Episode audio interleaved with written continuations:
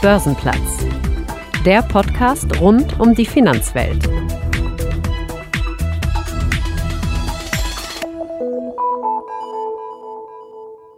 Hallo und herzlich willkommen am Börsenplatz. Ich bin Sven Schumann und ich freue mich sehr, dass Sie mit dabei sind. In dieser Folge möchte ich mich mit der Analyse von Aktien beschäftigen. Aktienanalysen werden von Researchhäusern oder entsprechenden Abteilungen der Banken erstellt und sind eine wichtige Entscheidungsgrundlage für Kauf und Verkauf von Aktien. Mich interessiert, wie professioneller Research funktioniert, welche Informationen in eine Aktienanalyse eingehen und wo man diese überhaupt herbekommt. Und dazu spreche ich heute mit Benjamin Goy. Er leitet die Research-Abteilung, die sich bei der Deutschen Bank mit Unternehmen der Finanzbranche befasst. Mit seinem Team erstellt er Analysen zu rund 80 europäischen Banken, Börsen, Versicherungen und Asset Managern. Herr Goy, ganz herzlich willkommen am Börsenplatz. Ja, vielen Dank für die Einladung, Herr Schumann. Freut mich sehr, hier zu sein. Sehr gerne, ich freue mich auch. Hm, wenn wir beide nur eine kurze Aufzugsfahrt Zeit hätten, was würden Sie mir über Ihren Beruf erzählen? Ja, gerne. Also wirklich in aller Kürze. Aktienanalyse, Aktienresearch oder Equity Research meint alles das Gleiche. Im Prinzip geht es darum, eine Empfehlung auf eine Aktie auszusprechen und diese Meinung dann an institutionelle Kunden zu vermarkten. Wie kommt man zu der Meinung? Man spricht mit dem Management, mit dem Investor Relations Team ähm, des Unternehmens, das man sich anschaut, mit deren Wettbewerbern, aber auch Stakeholdern. Das kann alles sein von Regulatoren, von Beratern, von Industriekontakten, aber auch Kunden. Und dazu versucht man noch sämtliche öffentlichen Informationen zu finden. Das können Datenbanken sein, aber auch andere Quellen, sogenannte Alternative Data, um besseren Blick auf die zukünftige Entwicklung des Unternehmens zu finden. Darauf basierend bauen wir ein Finanzmodell, das dann im Prinzip alle wichtigen Finanzkennzahlen ähm, vor, vorhersagt und verarbeitet es dann dies in einem Report, der dann an institutionelle Investoren vermarktet wird. Also in a nutshell, worum geht es eigentlich beim Research konkret? Genau, also wenn wir sozusagen nochmal zwei Stockwerke mehr Zeit haben im Aufzug. Also im Kern geht es darum, eine spannende Perspektive auf eine Aktie, auf einen Sektor zu finden, bei der man etwas Neues beleuchtet oder eine konträre Sicht zur allgemeinen Marktmeinung findet. Und die dann unsere Kunden hoffentlich im Investitionsprozess nutzen können, um eine positive Rendite zu erzielen. Und welche wesentlichen Informationen findet man in so einem Research Report, in so einem Analystenreport? Also da gibt es eine große Bandbreite an Reports. Das fängt bei einem Einseiter an, den wir eher zu den Quartalszahlen am Morgen veröffentlichen, kann bis zu 100 Seiten plus minus gehen, wenn es halt wirklich detaillierte Industriestudien sind. Ich würde sagen, der gemeinsame Nenner ist immer eine Empfehlung, also ist bei uns Kaufen, Halten oder Verkaufen der Aktie, eine Begründung für die Empfehlung sowie ein 12-Monats-Kursziel. Und zum Schluss haben wir auch immer Kernbewertungskennziffern. Also das Kurs-Gewinn-Verhältnis drin, aber das kann je nach Industrie oder Branche auch variieren. Also viele Zahlen oder auch Prosa? Beides, ja. Wer sind denn Ihre Kunden? Für wen erstellen Sie diese Reports? Genau, unsere Kunden sind institutionelle Anleger. Ein bisschen ja, anfassbarer zu machen. Also es können europäische Asset Manager sein, das kann ein Hedgefonds in London sein, ein asiatischer Sovereign Wealth Fund oder ein amerikanischer Pensionsfonds. Also durchaus ganz unterschiedliche Investitionsansätze, unterschiedliche in, in Investmentshorizonte und das macht es gerade sehr spannend, mit den verschiedenen Kunden zu sprechen. Wie ist das eigentlich? Börsengelistete Unternehmen müssen ja quartalsweise berichten. Ähm, ist es auch die Frequenz, mit der Sie Ihre, Ihre Reports updaten?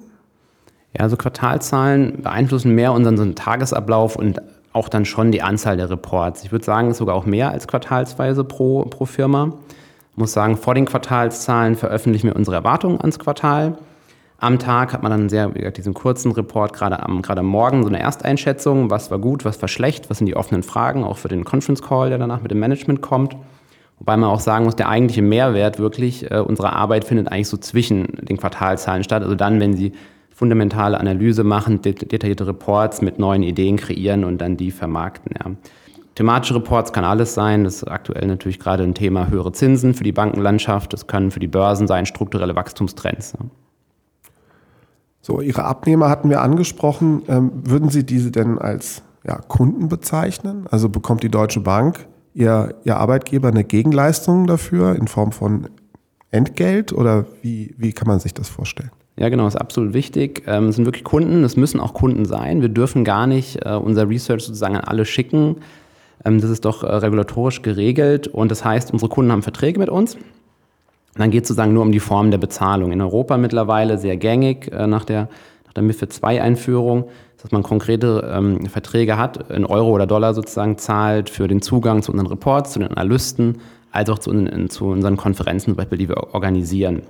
Historisch war es ein bisschen anders. Da wurde per Order gezahlt. Also es gab eine Gebühr, die war dann für Research als auch für die Order-Ausführung. Aber das ist mittlerweile in Europa nur noch der kleinere Teil. Was muss man dann mitbringen, um ihre Arbeit machen zu können? Ich würde sagen, das Allerwichtigste ist wirklich ein Interesse an Kapitalmärkten und der Wirtschaft. Dass man sich danach sagen wir, mal, tief eingräbt in eine Branche, um dann Expertin, Experte zu werden auf dem Gebiet. Klar, da brauchen Sie ein sehr gutes analytisches Vermögen. Aber ähm, was auch dann wichtig wirklich zu wissen ist, ähm, dass mit der Veröffentlichung der Report, des Reports eigentlich so die Arbeit erst anfängt. Ja? Das heißt, dann gehen sie auf die Kunden zu. Das heißt, sie brauchen auch wirklich gute kommunikative Kompetenzen. Sie müssen ihre Meinung vertreten und vermarkten können. Wie war das bei Ihnen? War das immer schon so der Berufswunsch, ich werde mal Analyst bei der Deutschen Bank oder sind Sie da eher so reingerutscht? Ja, persönlich wahrscheinlich bin ich der beste Kontraindikator. Das heißt, so in der ähm, späten Phase des Dotcom-Booms habe ich dann ähm, angefangen, Börsenzeitungen zu lesen, habe dann mein Taschengeld ähm, ja, in, in verschiedene Aktien gesteckt und ja, dann das Portfolio, auch als nicht so gut war, lief sozusagen weiter verfolgt und ähm, auch die Börse. Danach war so der logische Schritt, dann Finanzen zu studieren. Und nach diversen Praktika ähm, auf der Buy- and Sell-Side habe ich dann mit der Deutschen Bank im Equity Research angefangen. Also da wurde aus Leidenschaft Berufung. Kann man das so sehen? Genau, ja. Ich würde gerne mit Ihnen noch ein bisschen eintauchen äh, in die Arbeitsweise äh, eines Analysten. Ähm, wie, wie, kann man sich denn äh, Ihren Arbeitsalltag vorstellen? Sie haben ja schon ein bisschen angedeutet, dass es sehr getrieben ist von Quartalszahlen und äh, der Zeit dazwischen. Wie sieht so ein Arbeitsalltag bei Ihnen aus? Genau, ja, ich würde sagen generell abwechslungsreich und auch äh, spannend. Jetzt, äh, wie Sie gesagt haben, ne, so ein bisschen diese große Unterteilung für uns ist einmal Quartalszahlen. Die sind ja immer so alle, sage ich mal, drei bis sechs Wochen nach Quartalsende. Und dann die Zeit dazwischen.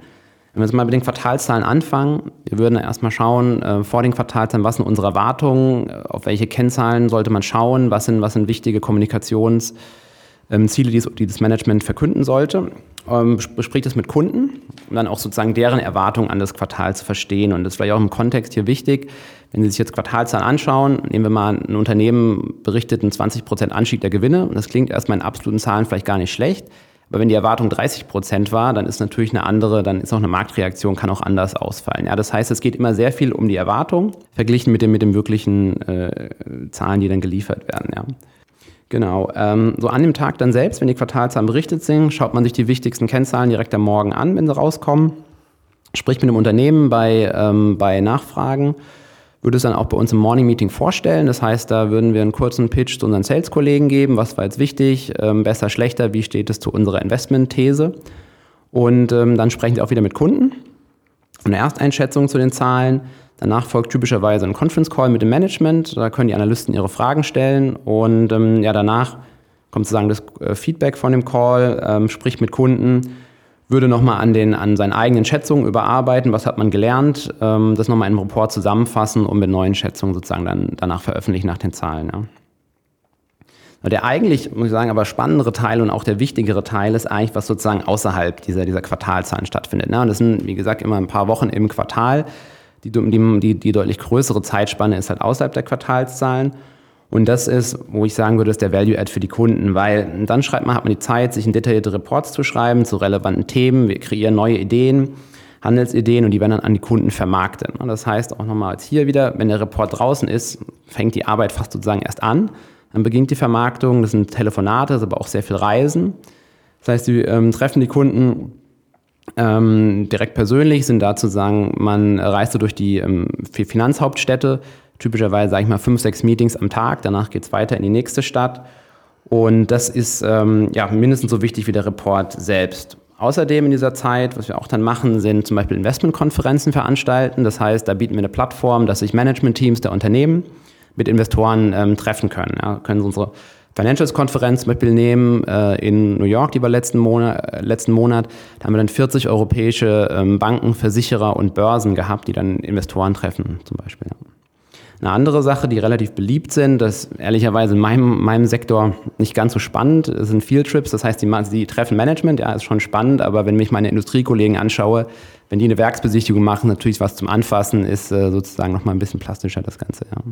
Bei Ihnen ist es dann doch eher der Meetingraum. Genau, Meetingraum, entweder im Büro oder im Hotel. Also ja, gut, das muss jeder entscheiden, wie spannend das findet. Eingangs erwähnte ich, äh, dass Sie mit Ihrem Team für rund 80 Gesellschaften Reports erstellen. Wie viele Unternehmen haben Sie denn da persönlich auf dem Radar? Genau, ja. Also wir sind aktuell bei knapp über 80, gehen langsam auf 90 europäische Finanztitel im Team zu. Ich persönlich decke zehn Werte ab als Lead-Analyst. Das sind jetzt konkret äh, die Schweizer, die Deutschen und die Benelux-Banken. Äh, Zudem schaue ich mir die europäischen Börsen an und jeweils covere ich die mehrere Jahre, teilweise bis zu zehn Jahre, die Werte. Und ähm, dazu, was wir noch haben, ist ein Co-Analystensystem. Das heißt, man schaut ähm, auch nochmal drauf als Co-Analyst. Das sind auch nochmal zehn Werte bei mir. Das sind Titel, die ich typischerweise in der Vergangenheit gecovert habe oder ähm, doch auch gut kenne, den Investment Case, und da hat man sozusagen nochmal noch mal einen zweiten Blick drauf. So als Backup, Vier-Augen-Prinzip. Genau, ja.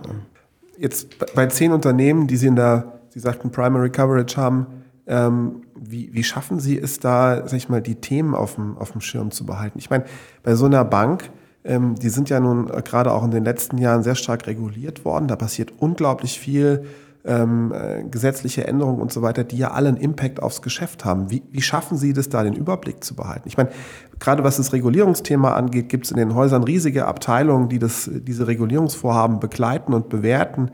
Ähm, und Sie machen das für zehn Unternehmen. Wie funktioniert das?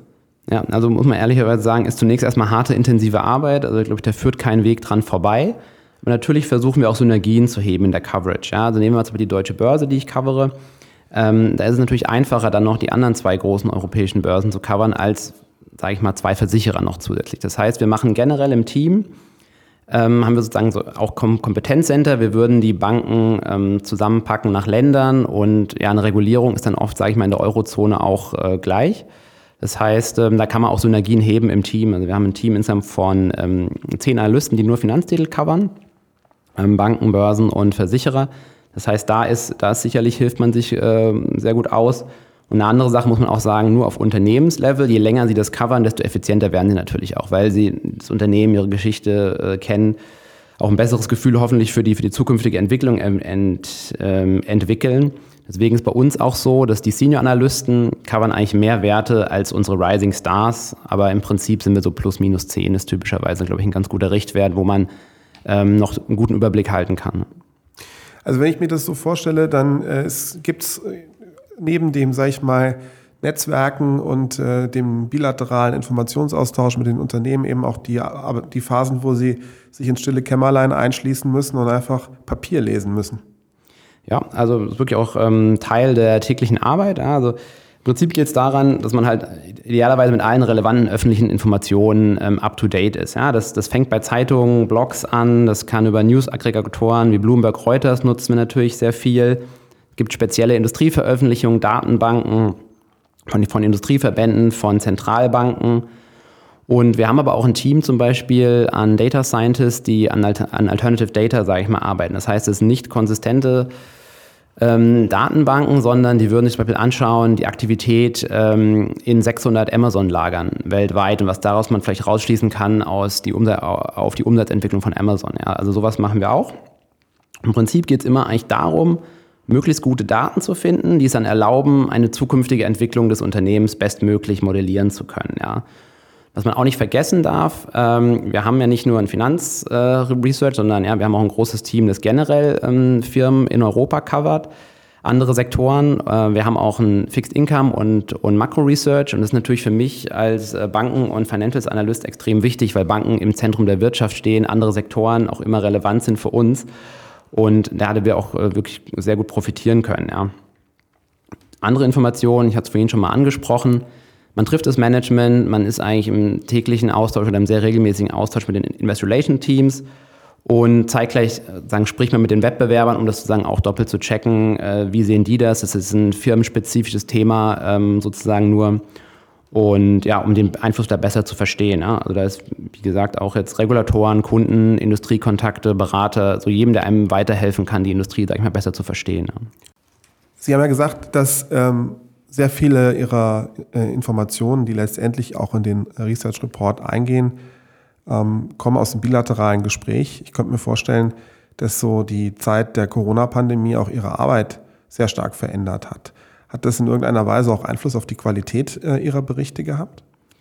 Ich würde sagen, die Arbeitsweise hat sich eigentlich nicht verändert. Klar, der Arbeitsort hat sich verändert. Wir sind dann auch im März 2020 sehr schnell auf Split Operations gegangen und sozusagen eine reduzierte, freiwillige Büroanwesenheit, wo dann eigentlich das meiste sozusagen von, war dann halt aus dem, aus dem Homeoffice raus, hat sehr gut funktioniert. Ähm, deswegen hat sich erstmal dadurch die Arbeit nicht verändert. Klar, die Kontakte hat man dann eher per Telefon oder per Zoom ähm, getroffen. Man kann sogar sagen, die Qualität oder sag ich mal die Zeit für Research ist sogar gestiegen weil in der Zeit es keine Reisen gab und man es halt eher per Videocall gemacht hat und dadurch erstmal mehr Zeit war, äh, für die, für die, für die Research-Arbeit mehr Zeit mit Kunden zu sprechen. Ja. Ihre Schnittstelle zu den Unternehmen sind in der Regel die Investor Relations Abteilung. Wie funktioniert denn da die Zusammenarbeit? Ja, genau. Also die Investor Relations Teams der Unternehmen sind typischerweise unsere erste Anlaufstelle für die Arbeit. Einfach weil sie das Unternehmen extrem gut kennen. Sie kennen die Industrie sehr gut kann dann auch ähm, einem typischerweise weiterhelfen mit relevanten Veröffentlichungen in der Vergangenheit. Was hat was hat's Management äh, zuletzt öffentlich gesagt und das in Kontext stellen. Also das ist immer extrem hilfreich, finde ich. Was macht denn aus Ihrer Sicht gute Investor Relations Arbeit aus? Ich glaube, zunächst ist mal einmal tiefes Wissen über das eigene Unternehmen und die eigene Industrie, man das halt auch dann gut transportieren kann. Und ähm, das ist nicht nur, dass dann Investor Relations nah sozusagen am, am Management ist, sondern auch halt an den einzelnen Bereichs, ähm, an den einzelnen Bereichmanagement-Teams und in die einzelnen Businesses wirklich ein sehr gutes Verständnis hat. Ja. Das Wissen über die Industrie hatte ich schon kurz angesprochen. Da ist auch ein proaktiver Ansatz wichtig. Nehmen wir mal an, ein Wettbewerber hat jetzt eine Gewinnwarnung am Morgen. Das heißt, dass man da auch schon weiß, warum war das, äh, trifft das vielleicht zu, kann das zutreffen, warum, warum kann es nicht zutreffen. Das heißt, hier ist einfach Erreichbarkeit, Geschwindigkeit der Antworten wichtig. Und eine andere Sache, würde ich sagen, ist generell eine transparente, aber auch konsistente ähm, Berichterstattung und Kommunikation über die Zeit äh, ist da extrem hilfreich.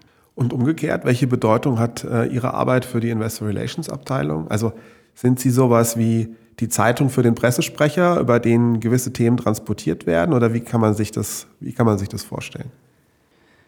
Ja, also zunächst mal ist ein wichtiger Teil unseres Jobs, ähm, die, die Unternehmen in unserer Coverage, die Strategie und die Ausführung der Strategie kritisch zu hinterfragen und auch zu begleiten. Und dabei helfen wir, eine Transparenz zu erstellen und die Bekanntheit des Unternehmens zu erhöhen, mit dem Effekt, dass wir eigentlich effizientere Finanzmärkte haben, die für das Einzelunternehmen zu niedrigeren Kapitalkosten für Eigenkapital als auch indirekt über zu Fremdkapital führen sollten. Weil Intransparenz oder wenn ein Investor in, äh, eine, Firma nicht versteht, wird typischerweise mit einem Bewertungsabschlag ähm, gehandhabt und ähm, das ist natürlich auch nicht im, im Interesse des Unternehmens.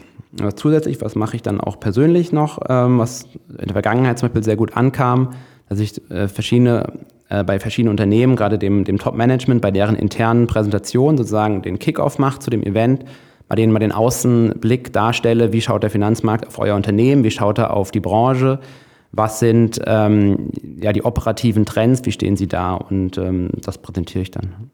Das heißt, wenn ich so, wenn ich es richtig verstehe, dann sind Sie auch so eine Art Sparingspartner. Also Sie repräsentieren auch ein Stück weit den Markt gegenüber dem Unternehmen und spiegeln, spiegeln Markterwartungen letztendlich ins Unternehmen rein und, und sind so eine Art, wie soll man sagen, so eine Art Lackmustest auch äh, für die, für die strategische Ausrichtung des Unternehmens. Kann man das Genau, ja, also ähm, Sparringspartner würde ich schon sagen, ähm, dass man das halt auch wirklich lang begleitet, das Unternehmen kennt, auch sozusagen rausstellt, wo ist mehr Potenzial verglichen, was, was die Wettbewerber liefern. Also glaube ich, sondern da eine gute ähm, ja, Zusammenarbeit. Die Entwicklung von Unternehmen hat ja nun ähm, klar Einfluss auf deren Aktienkurs. Ähm, ihre Berichte können dabei beschleunigt wirken. Wie geht man denn mit so einer Verantwortung auch um? Ich glaube, da hilft eigentlich nur eine saubere Arbeit, was die Fakten und die Grundlagen angeht und dass man darauf basierend dann nachvollziehbare Annahmen trifft. Zusätzlich haben wir verschiedene, sagen wir mal, Qualitätssicherungsmerkmale. Ähm, wir haben dieses Co-Analysten-Thema, habe ich schon angesprochen. Empfehlungsänderungen müssen bei uns vom Research Management äh, genehmigt werden, also dass man nochmal gegengelesen wird. Und ähm, jeder, jeder Report, der rausgeht, wird äh, bei uns von den sogenannten Supervisory Analysts Korrektur gelesen. Und zu guter Letzt muss man auch sagen, Klar, der, der, der Markenname der Bank hilft im, im ersten Schritt. Aber je mehr der Analyst angesehen ist, desto besser die Reputation ist, desto stärker ist auch der Einfluss da oder, oder der Effekt. Ne? Das heißt, da gibt es erstmal kein blindes Vertrauen der Investoren, dass die dann sofort, sag ich mal, die, ihre, die Gelder ihrer Kunden investieren. Ne? Sie haben ja Ihre Kunden bereits beschrieben.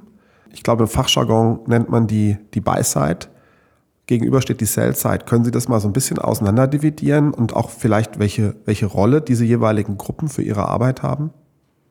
Ja, genau. Also die Buy-Side sind unsere Kunden. Das sind institutionelle Kunden. Ich hatte es erwähnt. Äh, das sind ähm, ja die großen Fondsgesellschaften. Das sind Hedgefonds. Das sind ähm, Pensionsfonds. Auf der anderen Seite die Sell-Side. Das sind im Prinzip die Investmentbanken. Das sind die Research-Häuser. Das heißt Research plus Sales. Also wir sozusagen, die den, die den ähm, Inhalt erstellen, die Ideen erstellen und das sozusagen jeden Tag vermarkten an die, an die Buy-Side. Das ist so die große Unterscheidung, sage ich mal, auf den beiden Seiten. Sell-Side heißt also Investmentbank plus Research. Sehe ich das richtig? Genau, also Research ist, ist Teil der Investmentbank, ja. Okay, aber sind Sie sowas wie, wie ein verlängerter Vertriebsarm der Investmentbank oder wie kann man sich die, sind Sie unabhängig, also konkret? Ja, also das ist eine sehr wichtige Frage zur Unabhängigkeit. Da muss man äh, klar sagen, das Research ist unabhängig. Das heißt, äh, im Konkreten, die Entscheidung, welche Unternehmen wir covern, liegt beim Research Analysten und beim Research Management. Ähm, genauso die Empfehlungen äh, liegen, liegen bei den zwei ähm, Research sozusagen ähm, Teams. Und dann auch wichtig zu wissen ist, dass unsere Bezahlung ist nicht an Corporate Finance Revenues, also was man dann auch im Allgemeinen vielleicht als Investmentbank bezeichnet, ähm, nicht gekoppelt ist. Okay. Und ähm, auch dazu nochmal zu dem Punkt, zu den Kunden, das ist halt wirklich extrem wichtig, weil unsere Kunden bezahlen das Research. Ja? Und das heißt, hier ist eine Reputation der Analysten extrem wichtig. Das heißt, mit einer unaufrichtigen Empfehlung würde sich eigentlich Research den eigenen Ruf und damit auch das eigene Geschäftsmodell kaputt machen. Okay, verstehe. Klingt für mich absolut logisch. Ähm, Nochmal zur Buy-Side. Wo liegt denn äh, der Mehrwert in Bezug äh, von unabhängigen Research Dritter, also wie von Ihrem Haus? Oder vielleicht anders gefragt, äh, traut die Buy-Side ihren eigenen Analysten nicht? Ja, doch, auf jeden Fall. Ich würde sagen, ähm, ganz im Gegenteil, aber wir haben da ein ähm, Thema der Fokussierung. Weil unsere Kunden unterteilen sich generell ähm, in einmal sektorbasierte Analysten. Das heißt, ich hätte bei jedem äh, Fonds einen, einen, typischen Counterpart. Aber zeitgleich gibt es auch sehr viele Portfolio-Manager und äh, die, ähm, die beiden Rollen sind zunehmend überlappend. Das heißt, als Analyst auf der Buy-Side machen sie noch viele andere Dinge als Research. Da ist Portfolio-Management, da ist äh, Marketing, also Pitchen, um, um Geld einzusammeln, gehört dazu. Ne? Und dazu kommt, dass man auf der Buy-Side typischerweise mehr Unternehmen abdeckt. Das ist je nach Kunde, kann das, sage ich mal, von 25 Banken gehen bis 250 globale Finanztitel. Wenn Sie das vergleichen mit den ungefähr 10 äh, Werten, die wir covern auf der Sell-Side, ähm, kann man natürlich auf der Buy-Side einfach nicht so im Detail sein für die, für die einzelnen Titel, weil man nicht die gleiche Zeit aufwenden kann. Ja, vor allem nicht für alle zeitgleich. Nehmen Sie den Bankensektor. Der Bankensektor hat eigentlich jedes Jahr mindestens 70 Prozent Unterschied zwischen dem besten und dem schlechtesten äh, Performer. Das heißt, da ist wirklich Stockpicking relevant. Und äh, wenn ein Investor die Entscheidung getroffen hat, die Sektorentscheidung, können wir dann hoffentlich mit unserer Expertise helfen, mit unserem Detailwissen helfen, da, den, da die richtigen Aktien auszuwählen. Deswegen würde ich sagen, hat Sellside äh, Research doch einen großen Wert für die Kunden. Einmal aufgrund der tiefen Spezialisierung. Wir hatten es vorhin einen Sparringspartner für Unternehmen. Das Gleiche ist auch wirklich mit den Kunden. Wenn die eine Idee antesten wollen, dann, dann diskutieren sie sie mit uns, dann kriegen Feedback und können sozusagen ihre eigene Idee auch verifizieren oder, oder, oder ähm, stärken. Und ähm, auch Sachen wie Konferenzen, Roadshows, Fieldtrips oder Export-Calls, die wir organisieren, sind hoffentlich eine, eine effiziente, ähm, ein effizientes Mittel für Investoren. Okay. Schaut eigentlich der Regulator auf Sie? Also wir haben äh, eingangs schon mal über das Thema MIFID 2 geredet.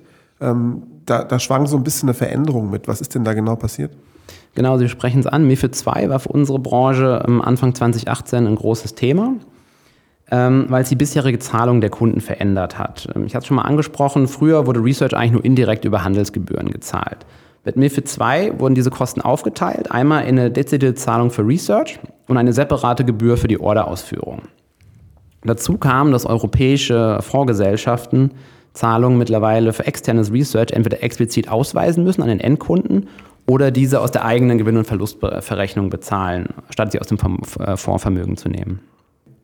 Ähm, und wie hat sich diese Regulierung auf Ihre Branche ausgewirkt? Zunächst einmal hat zum ersten Mal dem Research eine eigene Gewinn- und Verlustrechnung gegeben, weil man zum ersten Mal klare Revenues hatte und nicht indirekt an Zahlungen andere Teile der Banken praktisch dem, dem Trading, dem Handel hingen. Ja. Allerdings muss man auch sagen, dass wahrscheinlich vor der MIFID II-Einführung Research zu viel konsumiert wurde.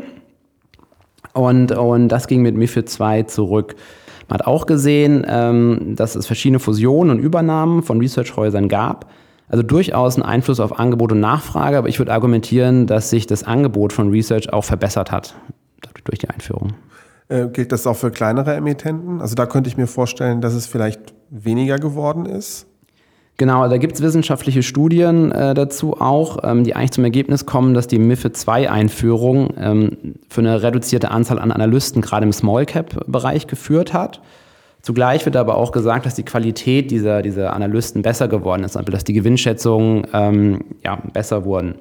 Also im Ergebnis, zum Beispiel die Europäische äh, Wertpapierbehörde kommt eigentlich zu einem relativ neutralen Ergebnis, aber ich würde sagen, gerade auf, auf Einzeltitelebene kann das doch dann diese beiden Faktoren äh, stark variieren in dem, in dem Nettoeffekt. Ja. Ähm, das wurde auch erkannt von der EU und man, man überlegt gerade, ob es Ausnahmen für MIFID II gibt für Firmen unter einer Milliarde Marktkapitalisierung. Jetzt für uns gesprochen als Deutsche Bank äh, waren und sind weiterhin Small Mid Caps ein, ein Wachstumsbereich, gerade in der, gerade in der Dachregion. Da haben wir doch einiges investiert in der letzten Zeit. Um, so mit Blick auf das Ende unseres Gespräches äh, würde ich gerne mit Ihnen noch einen Blick in die berühmte Glaskugel werfen. Hm, welche Trends zeichnen sich denn äh, beim Thema Research in Ihrer Branche ab und erwarten Sie äh, weitere regulatorische Schritte? Sie haben ja eben schon einen angedeutet, aber darüber hinaus? Ja gut, Glaskugel ist ja so ein bisschen unser Job. Also ähm, ich würde generell mal sagen, ähm, dass es einfach spannend bleibt. Nehmen Sie mal dieses Jahr. Wir haben angefangen, dass Finanzmärkte Inflation diskutiert haben, dann sind wir zu Stagflation gegangen. Jetzt mittlerweile diskutiert man verschiedene Rezessionsszenarien. Und alles hat immer einen unterschiedlichen Einfluss für Ihre, Invest für ihre Investitionsentscheidung, für Ihre Sektorentscheidung, für, für, für Einzeltitel. Ja.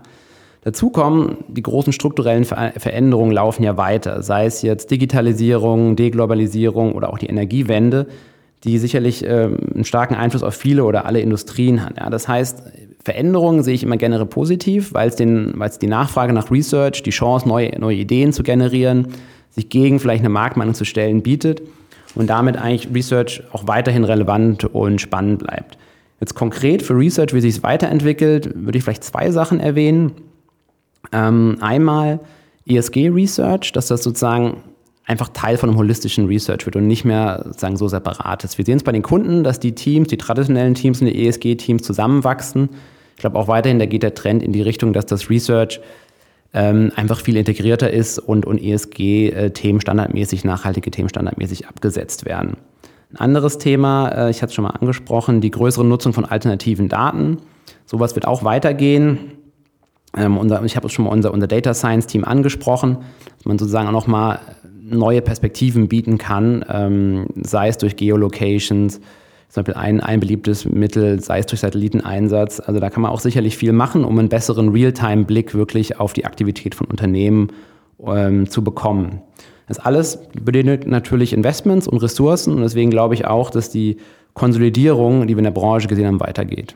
Klingt alles andere als langweilig. Ganz herzlichen Dank für das Gespräch. Ja, vielen Dank, hat Spaß gemacht. Und damit endet diese Folge auch schon wieder. Danke, dass Sie mit dabei waren. Wenn Sie Spaß beim Zuhören hatten, freue ich mich über eine positive Bewertung oder eine Empfehlung. Börsenplatz, der Podcast rund um die Finanzwelt, ist ein Podcast der Gruppe Deutsche Börse.